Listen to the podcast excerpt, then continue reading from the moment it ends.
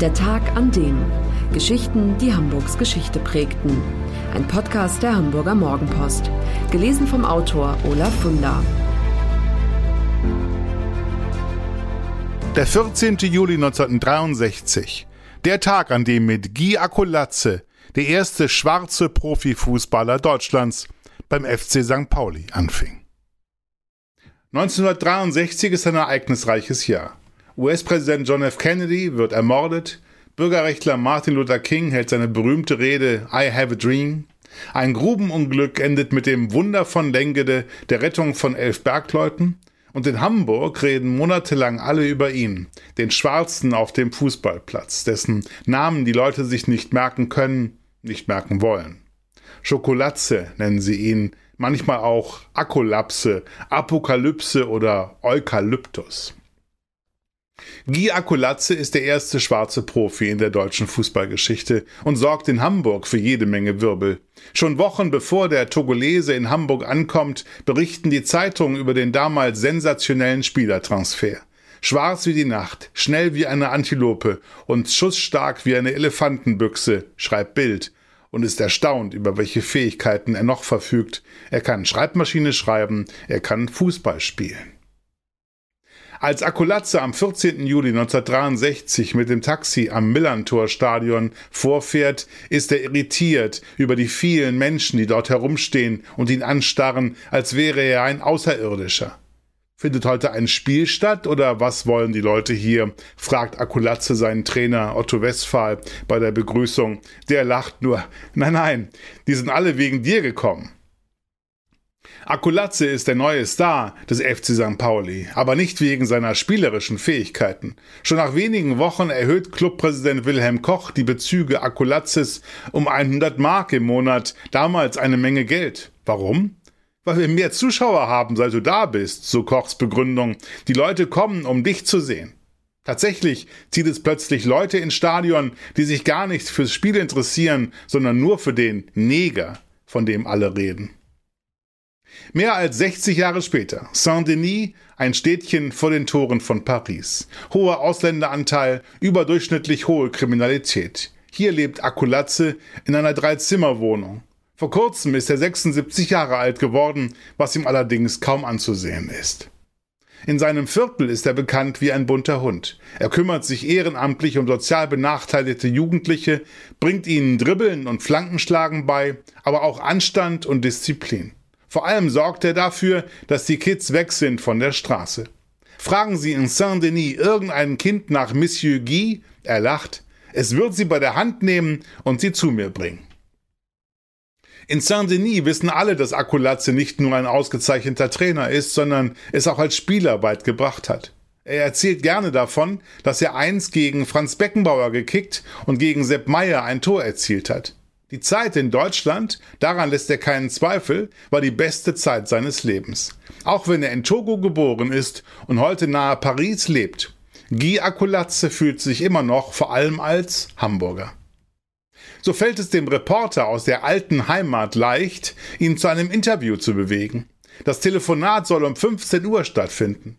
Und als sein Telefon um 14.59 Uhr klingelt, ist Akulatze voller Lob. Ja, das ist Deutschland, ruft er mit französischem Akzent in den Hörer. Ihr seid so wunderbar pünktlich, wie herrlich. Dann erzählt er und erzählt davon, dass er in Togos Hauptstadt Lomé aufgewachsen ist, als Sohn eines Rechtsanwalts und einer Lehrerin, und davon, dass er schon als Kind das Fußballspielen geliebt habe. Ein Lederball war allerdings eine Rarität. Gekickt wurde mit einem Ball, der aus einem mit Ästen und Laub gestopften Socken bestand. Kannst du dir gar nicht vorstellen, was? fragt er, als der Reporter schweigend zuhört, und dann erklärt er, wie solch ein Spielgerät hergestellt wird. Du nimmst einen Socken, stopfst ihn voll, streitest alles, was übersteht, ab und nähst den Socken zusammen. Voila, ein Fußball. Schon als Teenager wird Guy Akulatze in die togolesische Nationalmannschaft berufen. Clubs aus Frankreich und Belgien zeigen Interesse an ihm. Aber aus Sorge, im unbekannten Europa Anpassungsprobleme zu bekommen, lehnt der offensive Mittelfeldspieler alle Angebote ab. Dann macht Akulatze eine Bekanntschaft, die sein Leben verändert. Otto Westphal, eine Art fußballerischer Entwicklungshelfer.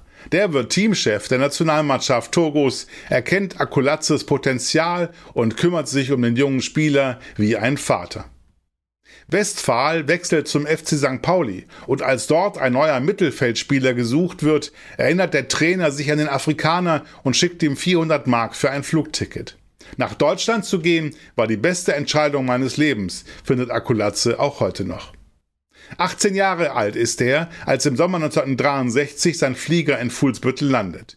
Der FC St. Pauli mogelt dann bei Akulatzes Geburtsdatum, macht ihn drei Jahre älter, denn ein Spieler muss volljährig sein, was damals erst mit 21 der Fall ist.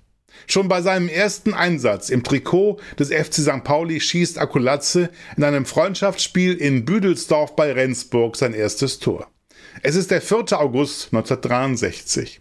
Wenige Tage danach hat Akulatze sein Pflichtspieldebüt in der damals zweitklassigen Regionalliga Nord. St. Pauli schlägt Altona 93 mit 4 zu 1.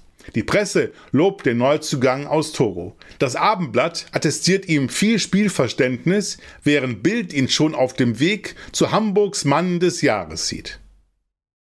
Bis heute erinnert sich Akulatze mit Stolz an die Aufstiegsrunde in die neu gegründete Bundesliga im Sommer 1964. Der Gegner ist kein geringerer als Bayern München. Ich habe gegen Franz Beckenbauer gespielt, der damals ganz neu bei den Bayern war, sagt er. Für ihn ist das Zusammentreffen mit dem Kaiser immer noch das Größte. Das Hinspiel verliert der FC St. Pauli übrigens mit 0 zu 4, das Rückspiel mit 1 zu 6. Den Ehrentreffer erzielt Akulatze.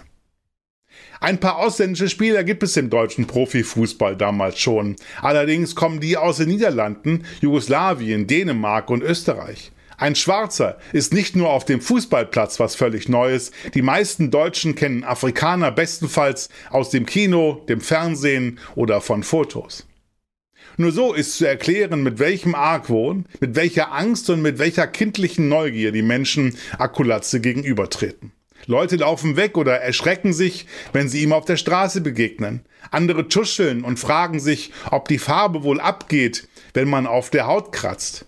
Ich habe ihm dann angeboten, es doch mal zu probieren. Es sind unfassbare Geschichten, die Akulatze erzählt. Einmal bekommt er mit, dass zwei Gegenspieler sich absprechen, ihn notfalls mit unfairen Mitteln zu stoppen. Ich habe ihnen gedroht. Ich bin ein richtiger Neger. Ich beiße. Die haben sich nicht mehr an mich rangetraut. Er lacht. Als er in der Behörde seinen Führerschein abholen will, ist der Beamte total erschrocken. Ich habe mir einen Spaß daraus gemacht, habe die Augen aufgerissen und bin mit bösem Blick auf ihn zugegangen. Der Beamte wich zurück, bis er mit dem Rücken zur Wand stand, so verängstigt war er. Manchmal kommen Leute zum FC St. Pauli und fragen, ob sie Akulatze nicht mal mit nach Hause nehmen dürfen. Sie würden ihren Eltern so gerne einen richtigen Neger vorführen. Einmal machte die Mutter die Tür auf und ist richtig erschrocken. Hinterher hat sie mir erzählt, sie habe gedacht, sie muss jetzt sterben, sagt er. Das alles ereignet sich in den 60er Jahren in der Stadt, die sich das Tor zur Welt nennt. Auch auf dem Fußballplatz hat Akulatze einiges auszuhalten. Der Spieler, von der Presse anfangs gerne als zweiter Pelé oder als schwarze Perle überhöht, wird von gegnerischen Fans nicht selten als Scheißneger oder schwarze Sau verunglimpft. Als sein Spiel nicht mehr so ganz den Erwartungen entspricht, finden auch die eigenen Anhänger wenig freundliche Worte für ihn. Du schießt keine Tore, du bekommst eine Banane, du kleiner Affe. Von Rassismus will Akulatze trotzdem nichts wissen, non, non. Dummheit sei das gewesen, sagt der 76-Jährige, und Unwissenheit. Ich war nun mal der einzige Schwarze in Hamburg. Die Leute kannten das nicht. Und nach einer Pause fügt er hinzu, nein, ich kann über Deutschland und die Deutschen nichts Schlechtes sagen. Gern gesehen ist er übrigens in Hamburgs Bar- und Clubszene. Er freundet sich mit Playboy Gunther Sachs an, lernt Boxer Bobby Scholz kennen und dreht mit der Schlagersängerin Gitte Hennig einen Film. Akulatze liebt die Frauen und die Frauen lieben ihn. Oft wurde ich in den Bars oder Tanzclubs angesprochen, ob ich mal mit auf die Toilette kommen und ihnen mein bestes Stück zeigen könnte, erzählt er. Mit der Hamburgerin Elke bekommt er 1965 einen Sohn, René. Die Beziehung ist turbulent, dreimal trennen sie sich, dreimal kommen sie wieder zusammen. Zu seinen Liebschaften zählt auch Vicky Leandros. Im Interview beginnt Akulatze zu singen, als die Sprache auf die Sängerin kommt. Ich habe die Liebe gesehen beim ersten Blick in deine Augen, eins ihrer Lieder. Einige Monate ist er damals mit ihr zusammen. Woran die Beziehung scheitert? Ihr Vater überwachte seine Tochter auf Schritt und Tritt, das hielt ich nicht aus. Akulatzes Stern beim FC St. Pauli beginnt zu sinken, nachdem Otto Westphal den Verein verlässt. Dem Nachfolger gefällt die eigenwillige Spielweise nicht und er stellt Akulatze nur noch selten auf. Nach drei Jahren, in denen der Togolese 43 Mal auf dem Platz stand und sechs Tore geschossen hat, wechselt er zum SV Barmbek-Uhlenhorst. 1970 kehrt er zum FC St. Pauli zurück, wo er die zweite Mannschaft verstärkt. Sein Geld verdient er als Lagerist. Schließlich verlässt Akulatze Hamburg. Der Grund ist, na klar, eine Frau. Die Tochter eines Pariser Rechtsanwalts, die hier Jura studiert, hat sich in ihn verliebt. Ihr folgt er 1980 nach Paris. Dort trainiert Akulatze die dritte Mannschaft von Paris Saint-Germain und arbeitet beim Autobauer Ford in der Disposition. Seine Frau ist vor ein paar Jahren an Krebs gestorben. Die gemeinsame Tochter Majeva studiert Jura. Er ist Rentner und muss mit 800 Euro auskommen. Aber er klagt nicht. Ich esse gut, sagt er. Ich habe immer eine Flasche Wein im Kühlschrank. Mir fehlt es an nichts. Die Frauen sind noch immer seine größte Leidenschaft. Seine aktuelle Freundin ist 35 Jahre alt. Jeden Mittwoch widmet er sich den Kindern im Viertel, die ihn nur als Monsieur Guy kennen und denen er Fußball und deutsche Pünktlichkeit beibringt. Wenn Corona vorbei ist, will er nach Hamburg kommen, seinen Sohn René, 55, und seine Enkel besuchen, Zoe, 25, Keanu, 13 und Lea, 9. Dann sehen wir beide uns auch und trinken ein Glas, sagt Akulatze. Der Reporter nimmt diese Einladung dankend an. Für alle, die Hamburg und Hamburgs Geschichte lieben, der Hinweis, die neue Ausgabe des historischen Magazins Unser Hamburg ist im Zeitschriftenhandel erhältlich mit 130 Seiten Stadtgeschichte, lebendig und packend erzählt für 8,95 Euro. Das war der Tag an dem Geschichten, die Hamburgs Geschichte prägten. Eine neue Folge lesen Sie jeden Sonnabend in Ihrer Mopo und hören wöchentlich einen neuen Podcast. Noch mehr Historisches aus Hamburg, wie zum Beispiel das Buch zu dieser Serie oder die Magazine Unser Hamburg, finden Sie auch online in unserem Mopo-Shop unter www.mopo-shop.de.